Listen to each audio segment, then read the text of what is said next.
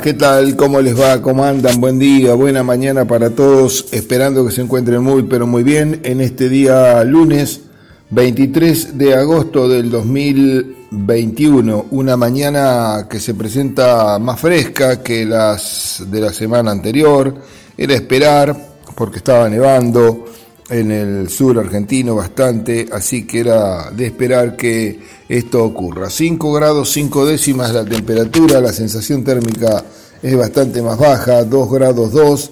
Esta temperatura es a nivel de campo, aquí seguramente tenemos un par de grados más.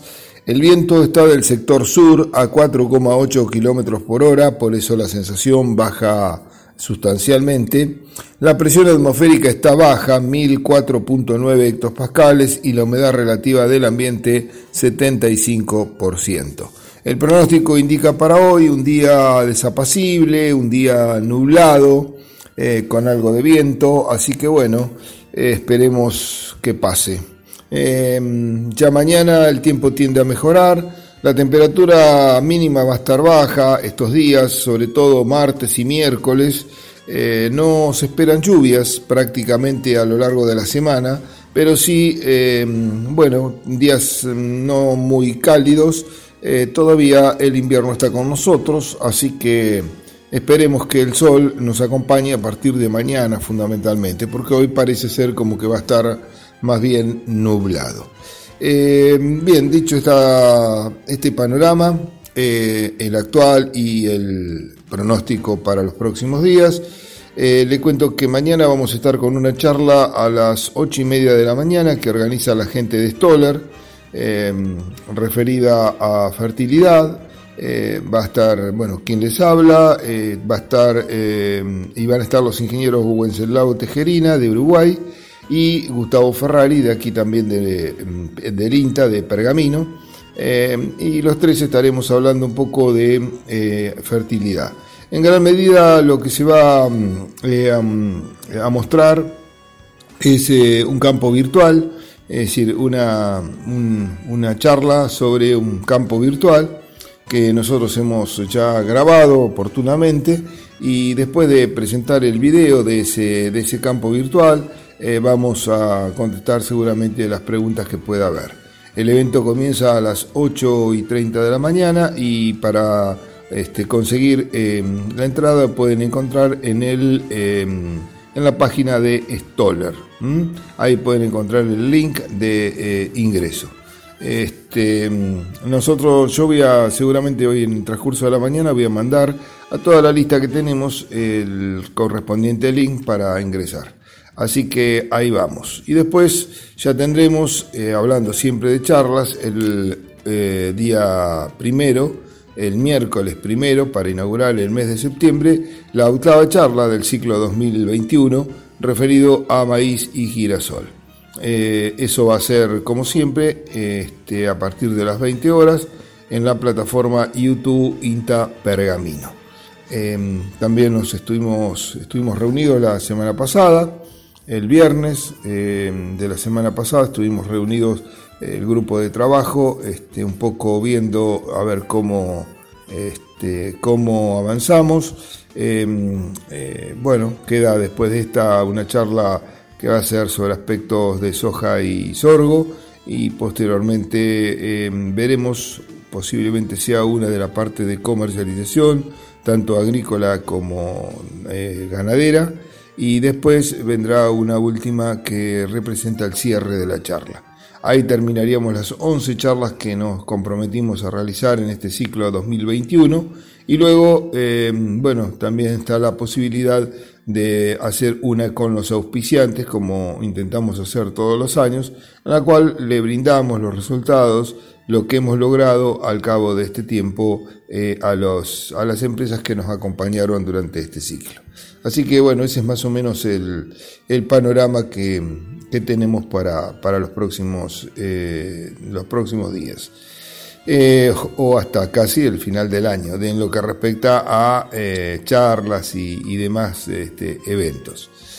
Estábamos hablando la semana pasada sobre el tema de cultivos de servicio, algunos aspectos que, bueno, que ha dejado, estábamos viendo resultados que se presentaron en el Congreso de APRESID y bueno, la importancia que tienen algunos cultivos y cómo ha ido aumentando este, la superficie y también em, este, en otras zonas del país, que no son la Pampa Húmeda, la zona de Tucumán, por ejemplo, Salta, em, bueno, también han, este, implementado estos cultivos que realmente eh, tienen buenas, eh, buenas respuestas. esto, bueno, un poco obedece a que con el correr del tiempo y sobre todo en la zona norte la situación es más eh, crítica referido al control de malezas, eh, por una eh, cuestión de temperatura, ¿no? Entonces hace de que muchas veces se agoten las alternativas eh, que mm, uno intenta aplicar y los resultados no son siempre los buscados. Por otro lado, también hay un, problema de, monocultura, que también no es lo deseable. Ya lo hemos hablado, toda la monocultura siempre lleva a concentrar problemas eh, y agudizarlos cada vez más. Eh, siempre la rotación de cultivos es una herramienta importante. Y por otro lado, la, la monocultura también lleva eh, no solamente a, digamos, un, un, este, un paquete de malezas que siempre están presentes y cada vez se van haciendo más resistentes, sino también que van eh, derivando eh, en la mm, disminución de la calidad física, eh, química y biológica también de los suelos. Los cultivos de mm, cobertura reemplazan las tecnologías, o, yo diría más que reemplazan, se complementan muy bien con las otras tecnologías que tenemos disponibles para por ahí disminuir el uso de em, fitosanitarios, por un lado, y por el otro lado este, también eh, transformar el efecto que em, los mismos eh, generan en eh, bueno, resultados positivos. Em, en primer lugar, este, lo que mejoran sustancialmente los cultivos de, cobertura es la, la porosidad, eh, porque mm, al utilizar cultivos de diferentes sistemas radicular que pueden convivir, eh, también se establece una especie de competencia por el espacio subterráneo mm, entre las plantas. Entonces trabajar con, por ejemplo, eh, cebada, trabajar con centeno, trabajar con vicia, trabajar con este, avena, eh, son cultivos que, bueno, tienen sistemas radiculares, las gramíneas algunos parecidos, pero las leguminosas diferentes, eh, inclusive, por ejemplo, nabo forrajero, em, y permiten penetrar, este, dejar canales bastante importantes eh, a la muerte de estos, este, de estos cultivos. Y también, este, bueno, en el caso de las leguminosas, tiene la posibilidad de aportar eh, nitrógeno, el cual es muy bien recibido, es un nitrógeno que viene del aire, eh, que se produce a través del proceso de fijación biológica con las bacterias específicas. Em, también este, hay que tener en cuenta que el aporte de carbono es destacado, porque eso también ayuda fundamentalmente a eh, mantener el pool de materia orgánica, que eh, tanto necesitamos para aglutinar las partículas de arena, arcilla, limos, limo y este, también este, bueno, congregar la, fertilidad. Em, un punto importante de los cultivos de servicio es tratar de eh, usar el agua em, juiciosamente y no que el agua se evapore, que se, se vaya a la atmósfera. Este, y acá hay un punto débil en el sentido de bueno, ver qué pasa en el futuro. Por ahora yo creo que todavía estamos bien, eh, si bien ya estos últimos años el agua ha venido escaseando eh, a nivel general, ¿no?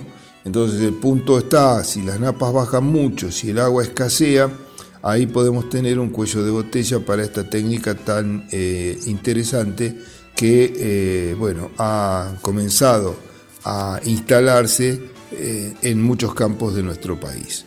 Buscamos una pausa y enseguida venimos con algunos resultados de estas experiencias comentadas en este último Congreso de APRESID. Pausa en esta mañana de lunes y volvemos. Bueno, muy bien, gracias Gabriel. Continuamos en esta mañana de día lunes 23 y estábamos hablando de algo, habíamos hablado la semana pasada también, de mm, estos cultivos de cobertura y en base a algunos resultados que también eh, se han mostrado eh, de varios sitios. En este caso eh, son 18 sitios mostrados en la zona del NEA y también en el centro, en donde se sembraron varios cultivos de coberturas en los meses otoñales. Y mm, algunos resultados indican que los cultivos de servicios con leguminosas mostraron que la bici inoculada rindió en promedio entre 600 y 1000 kilos más eh, que la que no fue inoculada, por lo cual esta práctica es clave en el cultivo para poder mejorar sustancialmente la producción y eh, aportar ese nitrógeno que también a la muerte de la vicia quedará para el cultivo siguiente. Em, también este, se vio una mejora en el control de malezas, algo realmente importante. Y mm, eh, en el caso de las gramíneas, eh, una de cultivos de cobertura con gramíneas, una posibilidad es la de utilizar eh, en nitrógeno, algo de nitrógeno, unos 50 kilos, unos 100 kilos de urea, por ejemplo, para ayudar a estos cultivos de servicio a que tengan una evolución más importante. Y esto también permite aumentar la productividad de los mismos, logrando mejorar unos 30 eh, o sea, obtener unos 30 kilos de materia seca por cada kilo de nitrógeno aplicado, que no es poca cosa. Esto, por supuesto, que tiene variación dentro de los sitios, de un lugar a otro. Em, en las mezclas, cuando entran gramíneas con leguminosas, gramíneas, eh, ya sabemos eh, las que hemos mencionado, centeno, avena, cebada, trigo, este, leguminosas fundamentalmente vicia, eh, las eh, producciones de biomasas aumentan un 20%, eh, produciéndose un espectro sinérgico entre ambas, ambos cultivos. En lo que hace a la inclusión de crucíferas, como por ejemplo en el lavo forrajero, no han mejorado el aporte de biomasa. Hay que recordar que las crucíferas tienen una una estructura vegetal muy grande, eh, muy abundante, pero que es muy tenue, es decir, con una relación carbono-nitrógeno muy baja. Entonces este, se descomponen con suma facilidad, por lo tanto en, materia seca aportan muy poco. Sí aportan a través de lo que es el sistema radicular, donde tienen un sistema radicular pivotante que pueden este, mm, eh, bueno, presentar beneficios a la hora de la, eh, del aflojamiento del suelo, de la descompactación que ese suelo este, va, teniendo. Em, bueno, ya hemos dicho que los, eh, la siembra de una leguminosa que pueda prosperar durante la primavera principalmente, la siembra de vicia, que pueda prosperar bien, em, ir a un maíz tardío presenta ventajas importantes porque ese aporte eh, mejora el rendimiento sustancialmente eh, del cultivo que sigue, en este caso un maíz que debe hacerse, debe hacerse en forma eh, tardía. Em, este, desde mm, el tema del agua, como ya hemos comentado, bueno, el cultivo de cobertura consume un poco más de agua que un barbecho limpio. Inicialmente se lleva unos 60, eh, 70 milímetros aproximadamente que eh, se tienen que mm, eh, bueno, recuperar en el periodo que transita desde la quema del, del, cultivo de servicio hasta la siembra del próximo cultivo em, hay que, en, esa época, bueno, tenemos que tener la posibilidad de lluvias para eh, bueno, poder eh, salir adelante después con el cultivo bien, bien desde el punto de vista hídrico. Em, la terminación del cultivo de servicio eh, se puede hacer con la acción de un fitosanitario, un herbicida en este caso, también con el rolado, según el estado en el cual se encuentra. Em, los este, cultivos se pueden controlar bien de esa manera De hecho, hay hoy por hoy en, algunos, en algunas situaciones la siembra eh, de, mm, digamos, del próximo cultivo sobre el verde, sobre un cultivo que todavía no, no, ha, este, eh, no se ha quemado.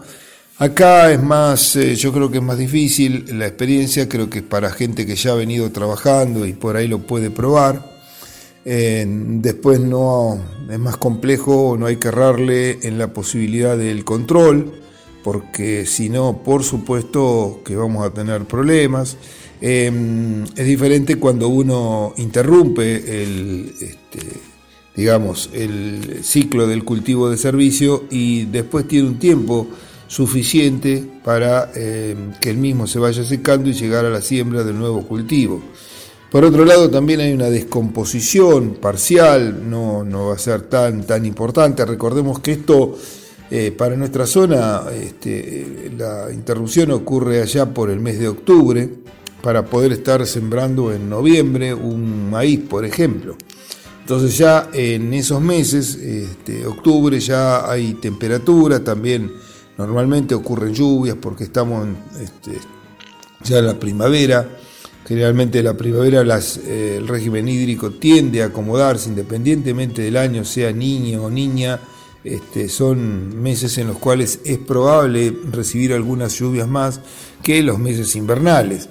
Entonces, con un poco de humedad y con este, temperaturas mejores, el grado de descomposición se acelera, la actividad microbiológica también se acelera y esto permite que después la siembra de un, cultivo, el cultivo subsiguiente, se haga con más este, facilidad.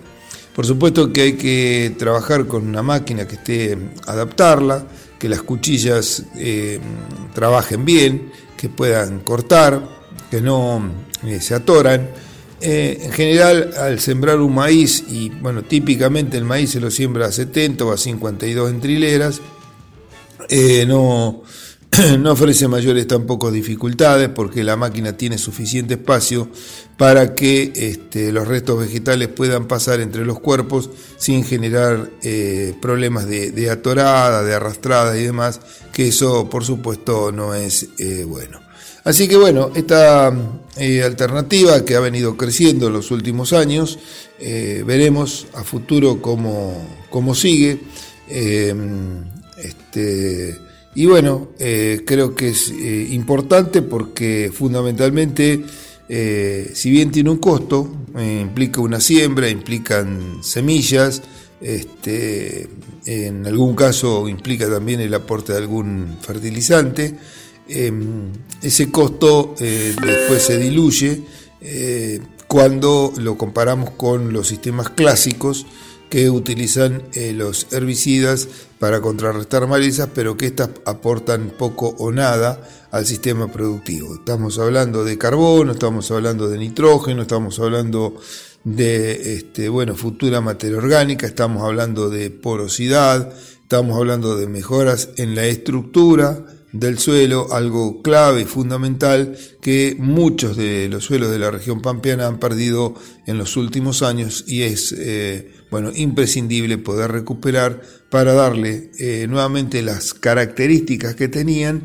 y de esa manera poder, bueno, absorber más agua de la precipitada, que esa agua quede en el lugar donde se produjo la lluvia y no este, migren hacia los bajos, inundándolos y, este, bueno, eh, haciendo perder superficie productiva y que, bueno, pueda ser utilizada a lo largo de todo el cultivo subsiguiente.